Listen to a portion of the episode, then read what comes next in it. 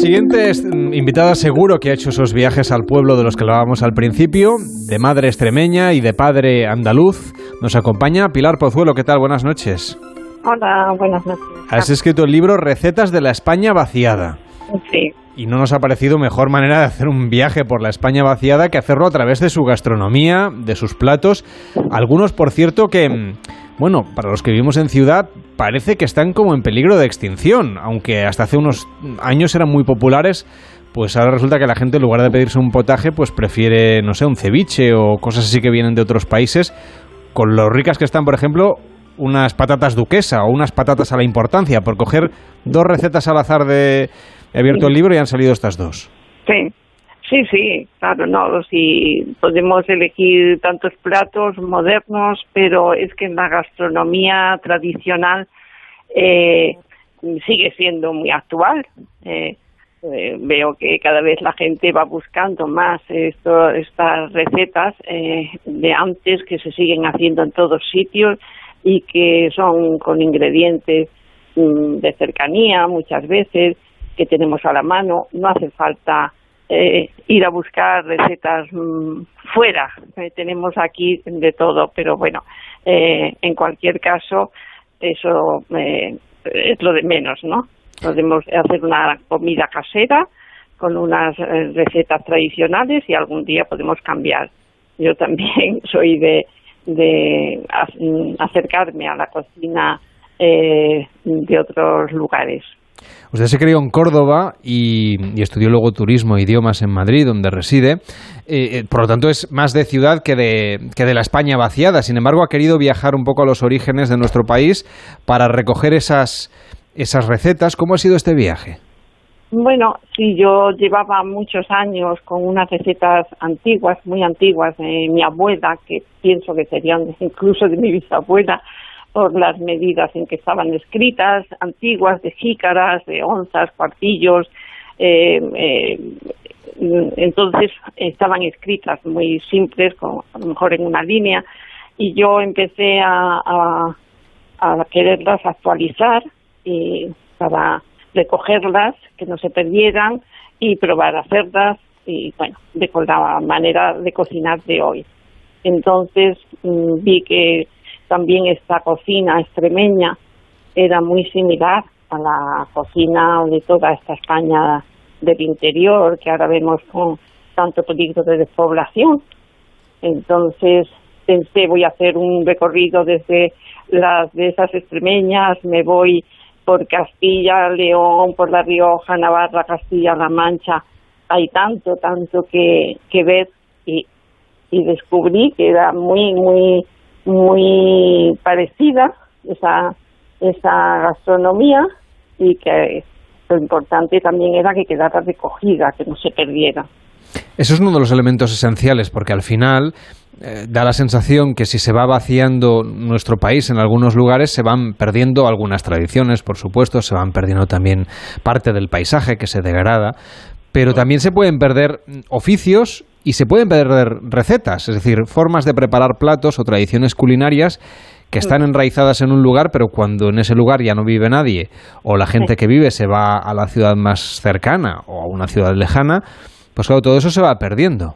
Sí, pero es muy curioso porque yo veo en los pocos días que pasamos en verano, solemos ir por las tierras estas despobladas, en las tierras altas, en zonas de, de Soria o de otras zonas de Castilla, a veces por La Mancha, que también hay pueblos que se están despoblando. Y en Extremadura vemos que, que la gente vuelve a los pueblos y siguen haciendo y celebrando sus fiestas y siguen haciendo las mismas recetas, los mismos rosquillos, las calderetas, eh, que no se pierden en realidad. Y a mí me asombra mm, ver cómo esta gente tiene esa capacidad de, mantener eh, sus tradiciones y a la vez su gastronomía. Me parece impresionante y por eso yo he querido mm, que esto mm, quede reflejado, quede por escrito, porque hay gente que dice, ay, me gustaba cómo hacía esto fulanita, o cómo lo hacía mi madre, o cómo lo hacía mi suegra, pero llegará un día en que si no lo recogemos, eh, pues estas generaciones nuevas no van a tener donde inspirarse, ¿no? ¿Qué le parece a usted, por ejemplo, que ahora esté de moda comer kale o kale, que es una especie de, col parecida a la berza gallega, no es exactamente lo mismo, pero es bastante parecido, y que sin embargo a lo mejor estas generaciones que, que ahora toman kale porque es un superalimento, a la berza no la miraban ni, ni de lado. Claro, claro. Pues ahí está, porque mm, probablemente no saben eh, las propiedades que tiene la berza. Todas las coles eh, tienen unas propiedades nutritivas increíbles y, vienen muy bien para problemas de estómago. Entonces tenemos tal variedad de platos con berzas en, en las distintas regiones que se hacen de una manera o se hacen de otro. Eh, después, la, eh, por ejemplo, una, una lombarda que podemos tomarla en Navidad como un plato un poco especial eh, en algunas zonas. En Madrid se toma, en Segovia también, en buena parte de Castilla, y resulta que la lombarda es, un, es una col eh, muy antigua, que ya estaba muy valorada y que en la Edad Media se daba como medicina de los pobres por las propiedades que tenía, las propiedades nutritivas.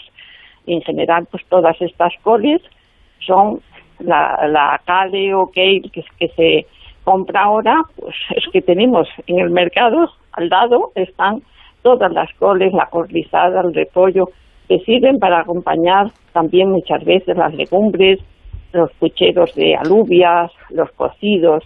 Es muy común usarla en algunos cocidos también.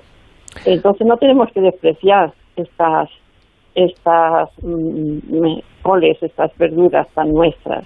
Eh, que al final son más de kilómetro cero, ¿no? Que, son mucho más sostenibles. Y, lo, y lo de tomar productos de temporada también, ¿no? Si algo tiene esta cocina tradicional es que iba evolucionando a lo largo del año conforme avanzaba el calendario, con aquellos productos que daba la, la huerta en aquel momento, los momentos en los que había matanza, recordemos que no había carne todo el año, ni mucho menos, y por lo tanto era una dieta en parte más saludable, porque tiraba más de proteína vegetal proteína animal. Ahora que se habla tanto de comer menos proteína vegetal, esto ya se hacía antes. Ya, se hacía, sí. Por necesidad muchas veces, ¿eh? tampoco no siempre era voluntario. Claro, no tenían a lo mejor al alcance muchos productos porque no llegaba, eh, pero sin embargo eh, mm, la, la conjunción de unas eh, unos del arroz, por ejemplo, con las legumbres, que son platos clásicos tradicionales, como puede ser un empedrado, unas alubias con arroz, ¿no? Eh, eso mm, he visto que tiene tales propiedades nutritivas que no necesitas la carne, porque es que ese, ese complemento hace que, se duplique casi el, el poder eh, mm, de las proteínas en ese plato. Entonces, yo creo que antiguamente, sin saberlo muchas veces, eh, hacían unos platos que eran riquísimos, sin necesidad de añadir siempre eh, una ración de carne. También, eh, por ejemplo, usaban mucho, y se sigue usando, pero antes usaban el bacalao, que con poca cantidad pues tiene mucho poder también nutritivo, muchas proteínas sanas y, se ha usado toda la vida. Son platos de todas maneras que han quedado. Eh, es una ventaja ver eh, que esto, aunque sean más estacionales, pensamos más en el bacalao, por ejemplo, en Semana Santa, pero mm, vemos que, que sigue manteniéndose esta, estas recetas culinarias. Que nadie se nos enfade, pero leyendo el libro uno se da cuenta de que en realidad lo que más nos une a los españoles es la gastronomía y que no comemos tan diferente, por lo tanto no somos tan diferentes y que al final hay muchos platos que preparados de manera diferente, llamados incluso de manera diferente, pero muy, muy, muy, muy parecidos, se cocinan o se consumen en toda la península y también en las islas. Sí, sí, sí.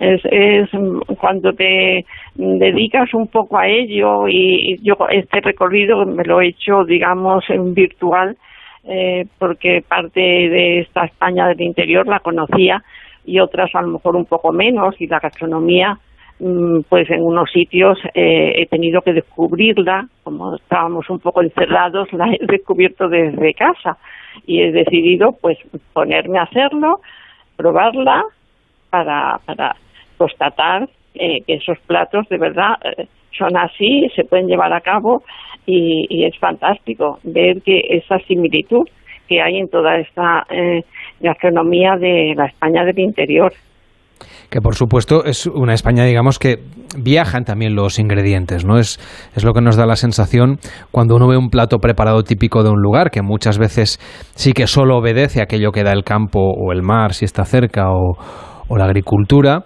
pero también es verdad que hay platos muy típicos de un lugar que tienen ingredientes de otro. Un ejemplo claro es el pulpo a la gallega. En realidad el pulpo es gallego, pero el pimentón viene de Extremadura seguramente y el aceite de oliva probablemente vendrá de Andalucía o, de otro lugar. Claro, pero no, es gallego, no hay, no hay aceite gallego. Ni... Claro, no, en Galicia eh, no por destaca precisamente por, por el aceite, pero, pero sí que los platos han ido de unos lugares a otros tenemos el ejemplo de muchos platos que nos llegaron, muchos productos que nos llegaron tarde a la península, como por ejemplo los productos del Nuevo Mundo, y después cómo se fueron extendiendo.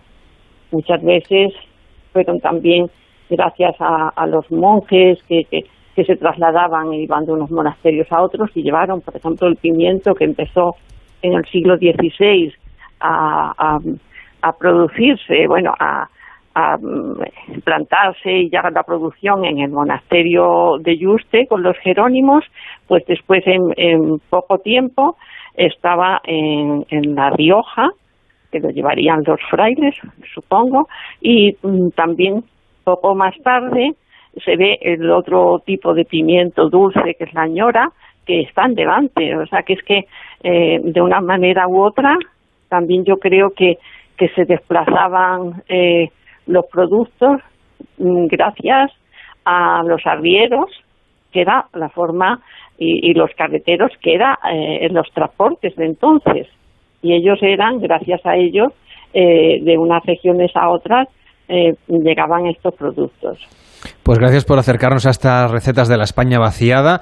Es verdad que luego en todas partes se hace de todo. En Galicia, he dicho yo que no había aceite de manera tradicional, pero sí, sí que hay algunos, algunos lugares que lo producen eh, incluso en Galicia, porque ahora pues la tecnología lo permite y también ha habido, ¿no?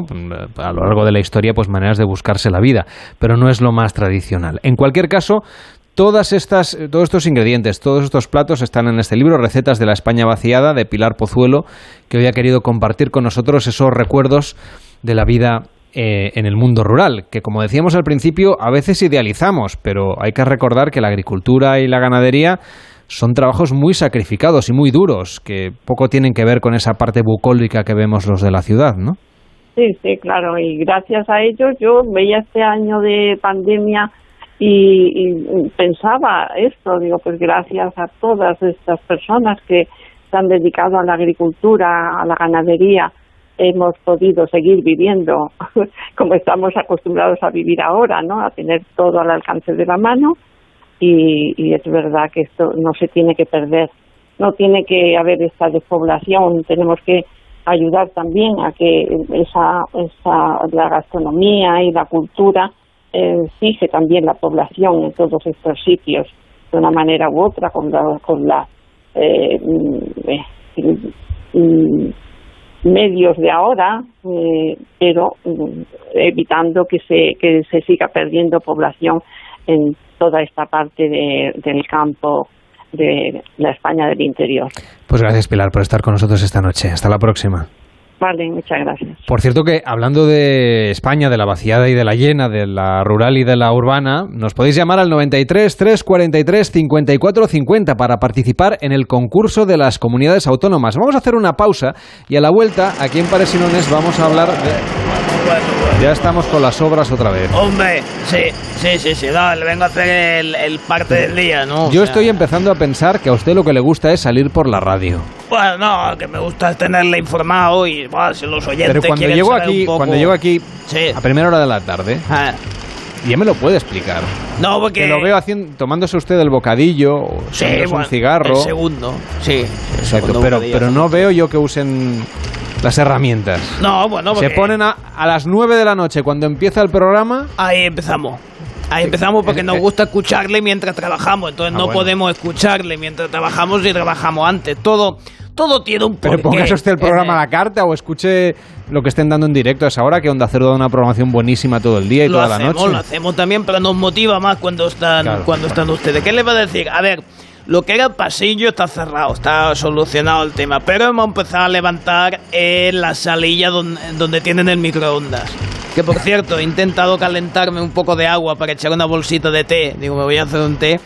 Y cuando lo he sacado ahí del microondas, la bolsilla de té no quería entrar en esa agua ni de casualidad, porque bueno, aquí, pues, en fin. Total, que hemos dado con una figurita de terracota ahí en la salita esa. Y tiene que venir ahora el arqueólogo otra vez, porque podría ser un guerrero de Chian. Pero vamos a ver un guerrero de Chian aquí. Porque aquí viene gente de, de todas partes a hablar por la radio. Antiguamente, Pero, pues en- hacía sus pergaminos, sus cosas, no sé. Total, que el gobierno chino se ha mostrado interesado. Nos Quiere faltaba. saber. Sí, porque se ve que como los chinitos de la suerte son la pulsera, que no hay dos iguales. Eso Entonces sí quiere- que quizá encontrar alguno por ahí. Sí, también, también También ya es arqueológico eso, yo Sí, creo. bueno, se- esto luego se vende en Wallapop, no. Bueno, total, que tienen que venir. Que también te digo una cosa, ¿eh? que puede ser terracota o una croqueta venida más que se quedó suelta por ahí, porque aquí comida, Eso es más probable. comida hemos ido encontrando de todo. Yo te digo que la pared estaba pensado, ¿quién ha estucado eso? ¿Quién ha puesto aquí gotelé? Y no, resulta que eran manchas de salsa No, que ¿qué? se Pues van. Eso no es verdad. No, la, la salsa Eso que la va- usted no es verdad. Ah, Pues será gotelé, pero bueno. Tele tampoco tenemos. Oiga, que esto no es tan antiguo. Al revés, y esto es pura tecnología, pura modernidad. Mire qué estudio. Lleno Sí, de no, pantallas eh, y de LEDs y de cámaras y de, Eh, y no, de no, cosas. o sea, no, si está el bonito le está quedando, bonito le está quedando. Bueno, si encuentra alguna cosa, ¿usted ha perdido algo por ahí? Seguramente, ¿Recuerda? porque soy bastante despistado. Sí, ¿Alguna moneda Las gafas, seguro que encuentro unas Bueno, gafas si mías. encuentro porque las unas gafas, pues ahí. ya luego se las traigo. Bueno, lo de Alemania seguimos esperando. No hay ¿eh? pieza de aire acondicionado. De ¿no? momento Yo ya estoy acostumbrado a venir aquí ligerito de ropa. Ligerito, bueno, pues nada. Bueno, pues venga. nada, que vaya bien la obra, ¿eh? Lo dicho, una pausa en pares y nones y a la vuelta el concurso. Aprovecha para llamar al 93 343 54 50 y juega a favor de la comunidad autónoma que tú quieras. El espectáculo del verano en la radio. Pares y nones. Esto es